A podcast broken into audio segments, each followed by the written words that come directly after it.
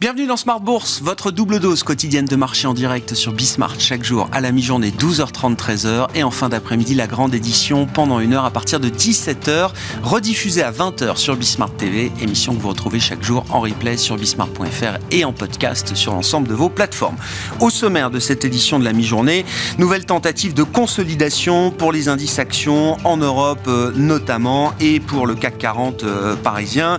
La dernière tentative de consolidation a eu lieu il y a 15 euh, jours, la semaine du 20 février, qui avait vu une baisse autour de 2% pour les actions euh, européennes, avec un, CAC 40 qui, euh, qui était allé chercher un point bas à 7180. Autant vous dire que ce n'est pas un point très très bas. On est encore au-delà de ce niveau. Après trois jours de lente consolidation pour les marchés européens, le CAC 40 signe une baisse légère de 0,3% à mi-séance et tourne autour des 7300 points après avoir arraché en début de semaine un nouveau sommet historique à plus de 7400 points. Donc une situation euh, de résilience, de résistance toujours pour les actions euh, européennes, malgré euh, le petit infléchissement à nouveau du discours des banquiers centraux et notamment de Jérôme Powell qui s'était exprimé ces deux derniers jours devant la représentation nationale à l'occasion de son témoignage semi-annuel, hier devant la Chambre des représentants, avant-hier devant le, Sénat.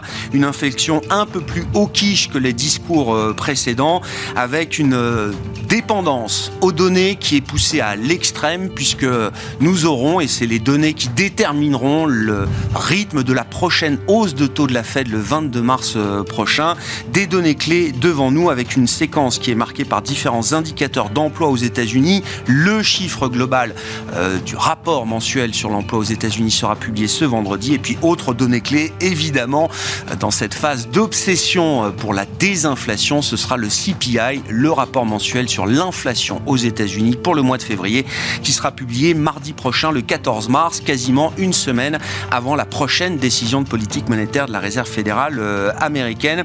Les premières indications sur l'emploi américain du mois de février vont plutôt dans le sens d'un marché du travail qui reste dynamique. On a créé plus de 240 000 emplois dans le secteur privé selon les données d'enquête du cabinet ADP publiées euh, hier et on voit des ouvertures de postes, pardon, certes, qui euh, se réduisent légèrement d'un mois sur euh, l'autre, mais qui restent à des niveaux extrêmement élevés, à 10,8 millions de postes ouverts au mois de janvier aux États-Unis. Voilà pour euh, les sujets américains. Nous en parlerons dans un instant avec les équipes de Pictet Wealth Management. Et puis focus également dans cette émission sur les marchés émergents. Et qui dit émergent dit Chine, bien sûr. La Chine qui est en pleine reprise de consommation. Est-ce que cette reprise est déjà tangible? Que penser des marchés euh, d'actions euh, en Chine qui ont connu un rattrapage spectaculaire entre euh, début novembre et jusqu'à fin janvier avant de connaître un mouvement de retracement assez significatif à travers le mois de février? C'est le président de Gemway Asset, spécialiste de l'investissement dans les émergents, Bruno Vanier, qui sera avec nous en plateau pendant cette demi-heure.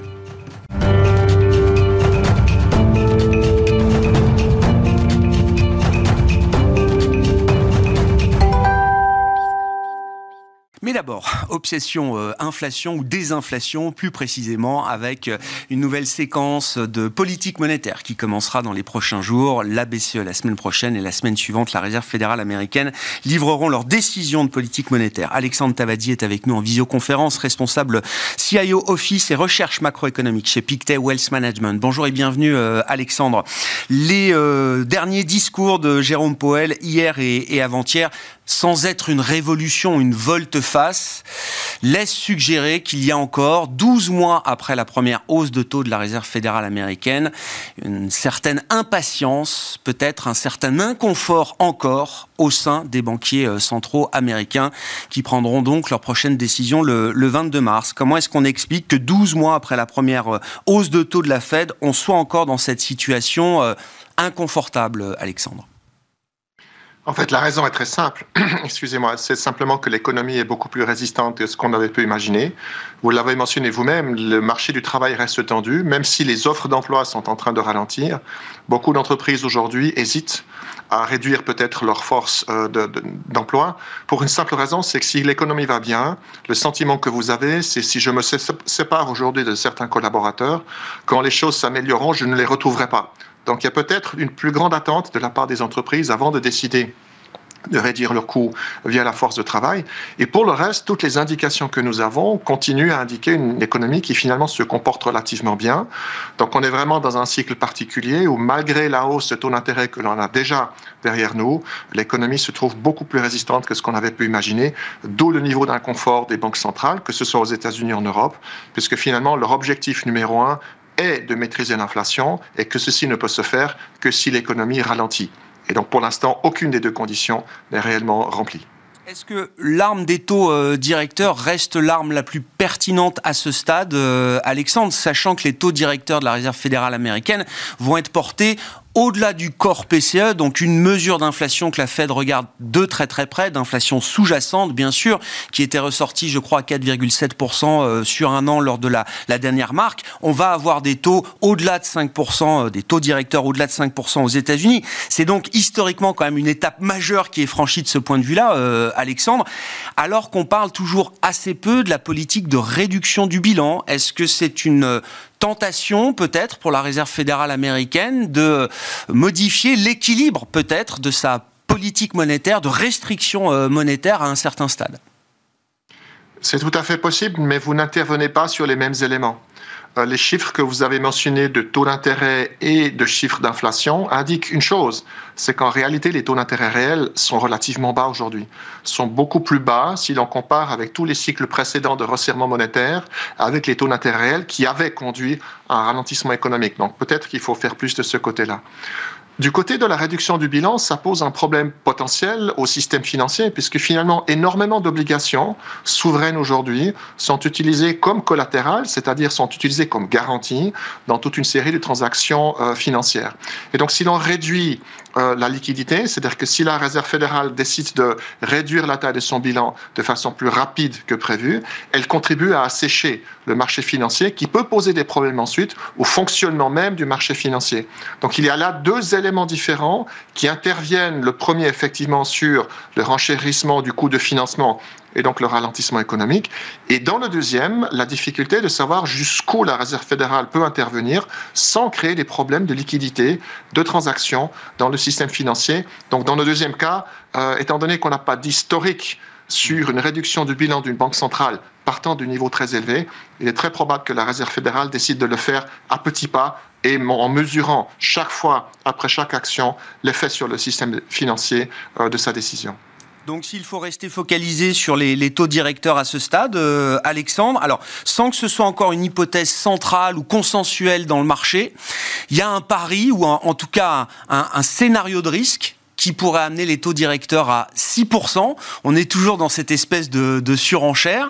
6% euh, de taux directeurs aux États-Unis, euh, c'est un monde qu'on ne connaît pas ou qu'on ne connaît plus en tout cas, euh, Alexandre. Qu'est-ce que cette hypothèse apporte comme réflexion de votre part?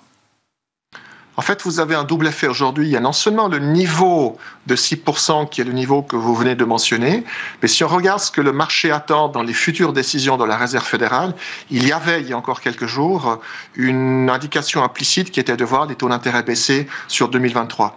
Ceci a complètement disparu maintenant. Donc non seulement le marché est en train d'estimer que les taux d'intérêt doivent être plus élevés, mais il estime également qu'ils doivent être plus élevés pendant plus longtemps. Et aujourd'hui, si l'on regarde la courbe forward de ce qui est attendu du côté des décisions de la Réserve fédérale, le marché prévoit une première baisse aux environs de 2024. Ceci est vraiment consistant avec l'environnement que l'on connaît, c'est-à-dire une économie qui résiste. La difficulté ensuite va, être de savoir si on s'arrête à 6. Nous ne sommes même pas à 5, donc la question va de savoir jusqu'où on monte. Et là, effectivement, le fait que Jay Powell nous dise on sera totalement dépendant des données qui seront publiées indique en gros qu'il n'y a pas de prévision possible. C'est qu'ils vont voir au fur et à mesure de l'état de l'économie, la réaction de cette économie à leur hausse jusqu'ici des taux d'intérêt. Mais comme on mentionnait tout à l'heure, le niveau réel des taux d'intérêt est relativement bas. Donc pour l'instant, pour les entreprises, il y a relativement peu de contraintes sur cette augmentation des coûts de financement. Parce que pour les grandes entreprises qui sont celles qui sont parties de la cote du S&P 500, la duration moyenne de leurs emprunts est de 7 ans. Donc avant que la hausse actuelle ne commence à les impacter, il y a une très très longue période d'ajustement euh, qui va se faire. Les questions qu'on se pose concernant la Fed semblent encore plus brûlantes pour une banque centrale comme la Banque Centrale Européenne, euh, Alexandre, avec même peut-être à nouveau la question de la crédibilité de la, BCE.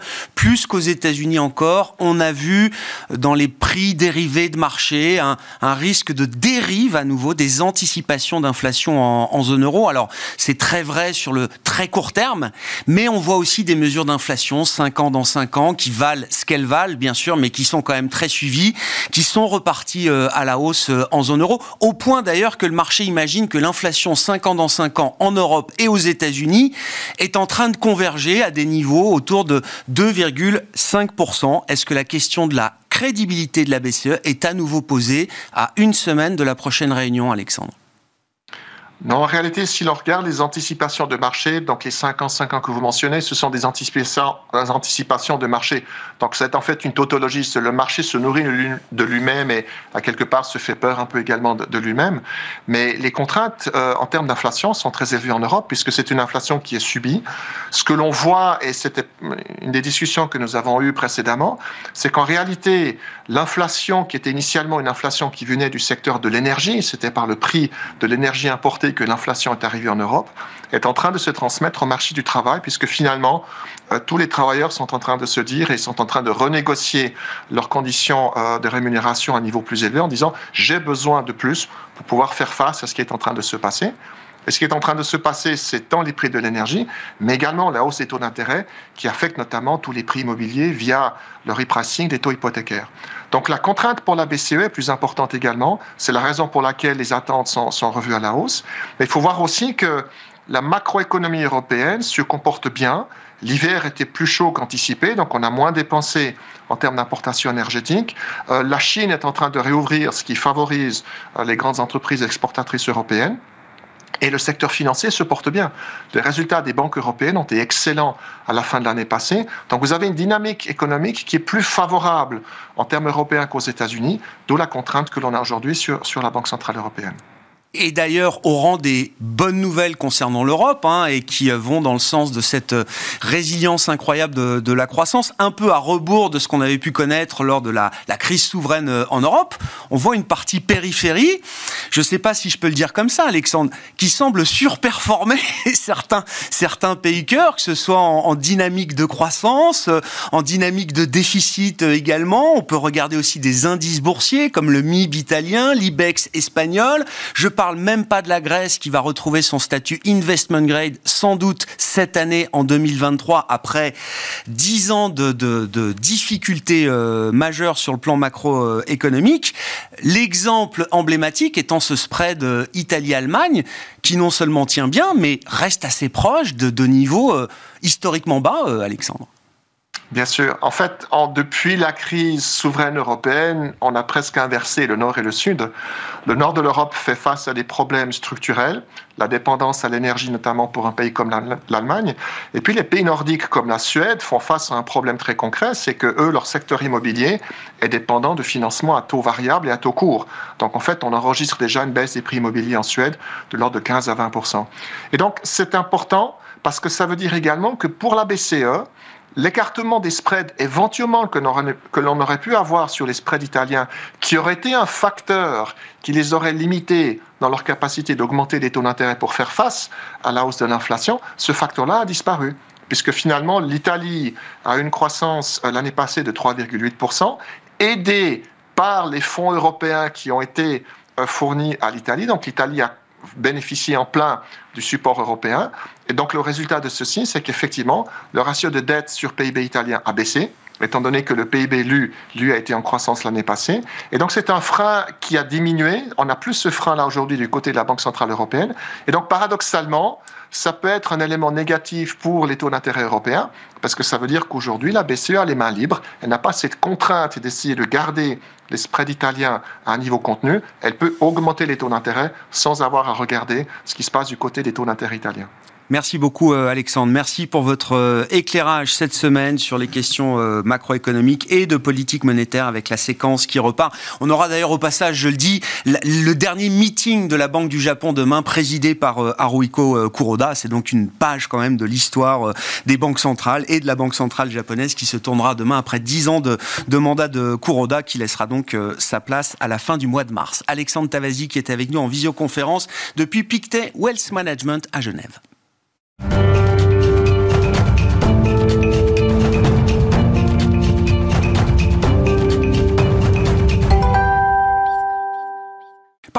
Parlons à présent des euh, marchés émergents et de l'investissement dans les marchés émergents avec Bruno Vanier, le président de Gémo Assets. Bonjour et bienvenue à Bruno. Bonjour. La Chine, évidemment, c'est toujours l'éléphant dans la pièce euh, euh, et, sans doute encore un peu plus en ce moment avec, alors, à la fois un moment politique à nouveau très important avec la session annuelle de l'Assemblée nationale populaire qui se déroule encore au moment où on se parle, les différentes annonces qui ont déjà été faites, et puis cette reprise de la consommation que l'on a que les marchés euh, ont anticipé. Et je voulais juste euh, vérifier avec vous qu'on mettait un peu de substance avec des indicateurs un peu euh, chiffrés derrière cette reprise de consommation attendue de la part des Chinois cette année. Alors, c'est vrai qu'entre, vous le disiez, entre, entre, novembre dernier et, fin janvier, les marchés montent fortement. il faut dire qu'ils avaient énormément baissé auparavant, surtout les, les valeurs chinoises. Donc, on a vraiment des, des performances assez fortes presque techniquement une, situation de, surachat sur, sur les marchés. Et en février, on se calme, on se calme de manière euh, significative, on peut dire.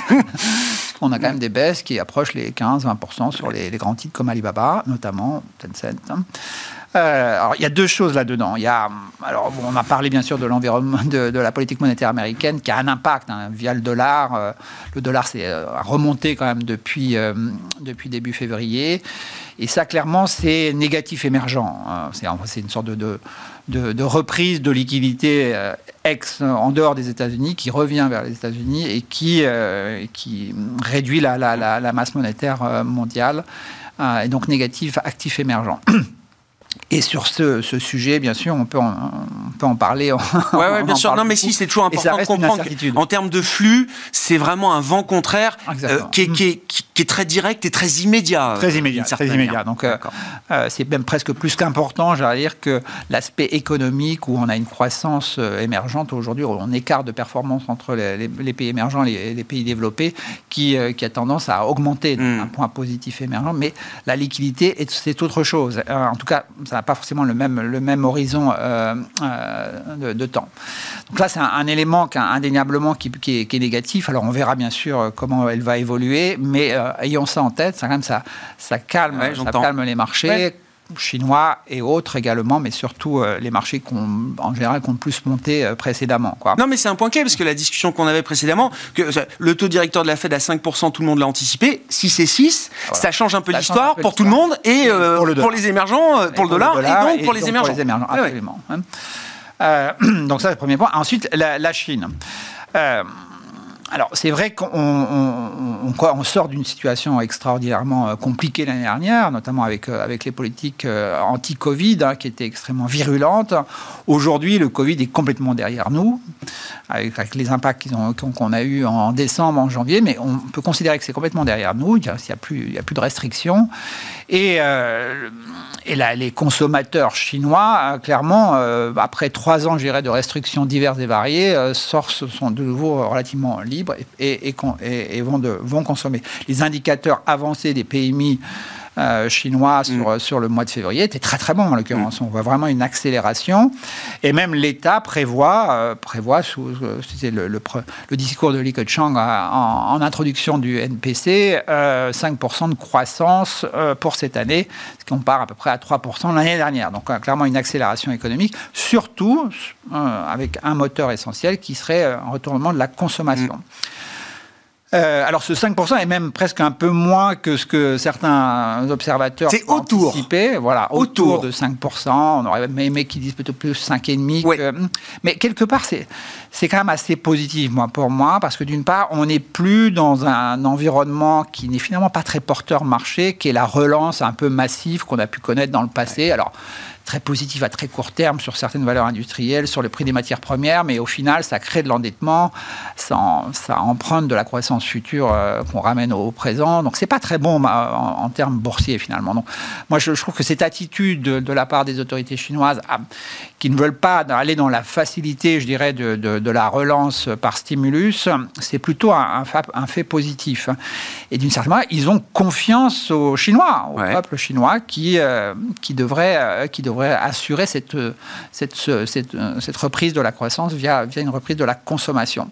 Alors là, on peut s'interroger, est-ce qu'ils est qu'ils vont être au rendez-vous ou pas? Ils ont l'air de l'être sur les, les chiffres qu'on a de post-nouvel an chinois. On a des des taux de, remplissage dans, les hôtels, des taux de réservation de vols intérieurs qui, augmentent beaucoup sur les vacances prochaines. Les vacances prochaines, c'est les c'est la première semaine de mai. Mhm. Euh, on voit des taux de, remplissage extrêmement euh, élevés. Mhm. Donc on, sent qu'il y a un retour, notamment mhm. au niveau du, tourisme local, quasiment euh, à la situation avant Covid. Donc là, clairement, un, un, rebond, bien évidemment, par rapport à 2021-2022. Mais on a quand même un secteur de l'immobilier qui reste, euh, qui reste un sujet, même si, encore une fois, les derniers chiffres sont meilleurs. Alors, c'est n'est pas sur longtemps, donc on ne peut pas non plus euh, tirer une conclusion trop, trop optimiste. Mais voilà, ça, a l'air de s'améliorer. Le chômage des jeunes qui avait monté euh, de manière assez importante. Jusqu'à 20% quasiment. Oui, c'est ça. Est en train de, aussi, a été, a été réduit un petit peu, pas beaucoup encore. Mais donc, il euh, y a, tous ces éléments qui font qu'on peut être raisonnablement, je dirais, optimiste sur ce rebond de la, de, hmm. la, de la consommation qui euh, qu'on verra encore plus parce qu'on a un effet de base très positif, j'ai envie de dire très favorable, pardon, à partir du second trimestre. 2023. Euh, donc, donc le, ce scénario-là, pour moi, reste toujours valable. Et le fait de, de pouvoir peut-être acheter certains titres qui vont jouer cette reprise à un niveau de 20%, entre 15 et 20% moins cher que, que, que, fin, fin janvier, bah pourquoi pas je trouve que c'est n'est pas forcément euh, idiot d'en racheter aujourd'hui euh, dans, dans, ce cadre-là. avec les perspectives bénéficiaires qu'on peut avoir hein, pour euh, des entreprises, notamment liées à la consommation en mm. Chine, vous dites oui, c'est un argument solide et un argument suffisant pour nous, investisseurs professionnels, pour dire que ce sont des positions qu'on veut tenir. qu'on veut tenir et qui encore une fois, c'est vrai que les perspectives bénéficiaires de croissance bénéficiaire qui ont été révisées massivement à la baisse sur 2022, et les, tous les chiffres ne sont pas encore sortis, mais fin mars, on aura à peu près tous les chiffres sortis. Euh, bon, c'est pas étonnant. moi, je serais euh, une entreprise chinoise avec un environnement très délétère, je charge la bête un petit peu. Donc les, chiffres sont mauvais sur 2022. Il y a un effet de base qui se, qui se met en place pour assurer une croissance euh, à deux chiffres sur 2023 et c'est même sur 2024, notamment dans, dans l'hôtellerie, par exemple, hein, où on a déjà acheté un deux titres dans, début, début, euh, début janvier dans, ce secteur, des, des, chaînes hôtelières très domestiques. Parce que oh, les Chinois vont pas se mettre à voyager partout dans le monde tout de suite. Hein. Même, à mon avis, Pékin n'a pas forcément envie que, tout le monde parte ailleurs. Donc, ils préfèrent aussi qu'ils voyagent plutôt à l'intérieur de la Chine pour sûr, bien sûr, marginalement, euh, commencer aussi à, voyager en dehors.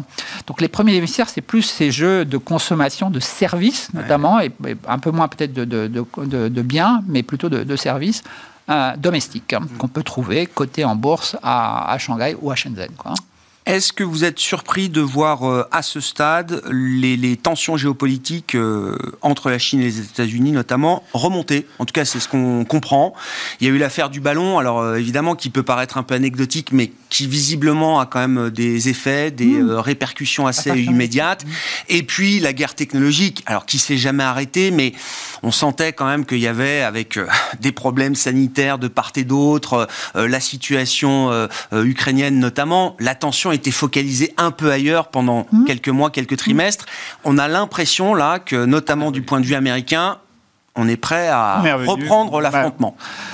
Alors c'est vrai que depuis, euh, rappelez-vous, depuis le que Xi Jinping et Biden se sont rencontrés à Bali en novembre, on a l'impression que les choses allaient un petit peu mieux marginalement. Quoi.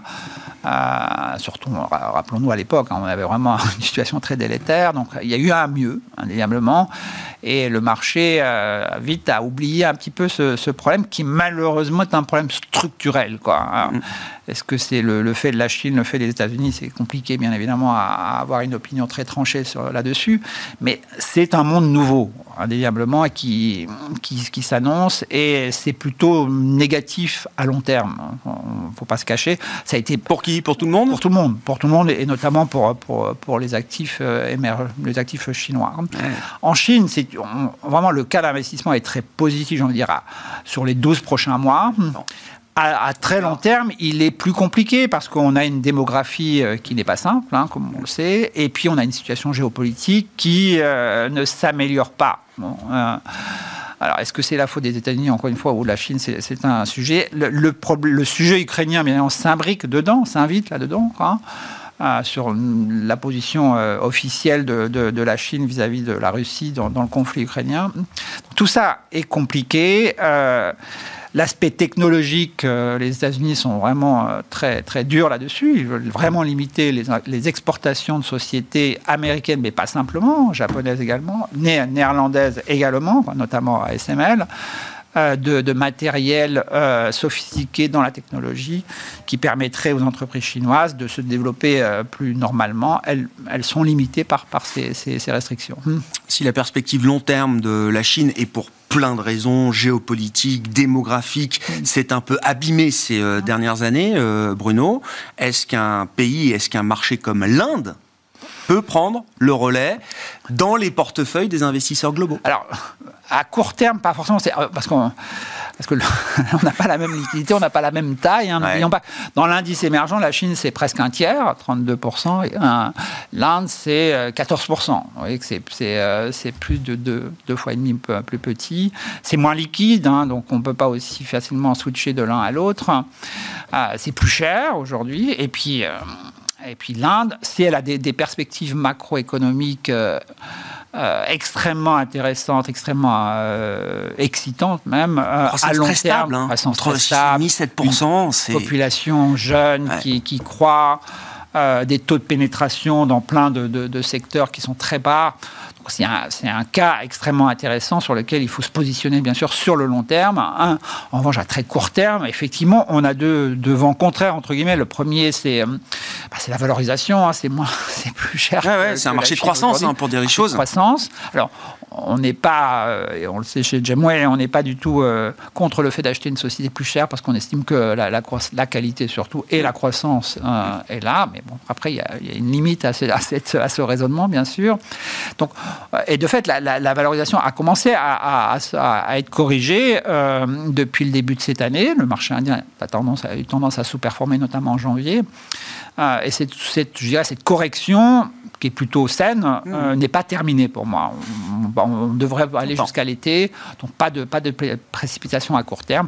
L'autre élément, c'est la, politique, la politique monétaire de la Banque centrale indienne, la RBI qui suit un petit peu le, je dirais le, lead de la, de la Fed, hein, parce qu'elle veut avoir une monnaie relativement stable, donc pas trop de décalage. Ses taux d'intérêt réels sont encore légèrement négatifs, même si euh, euh, ils ont remonté.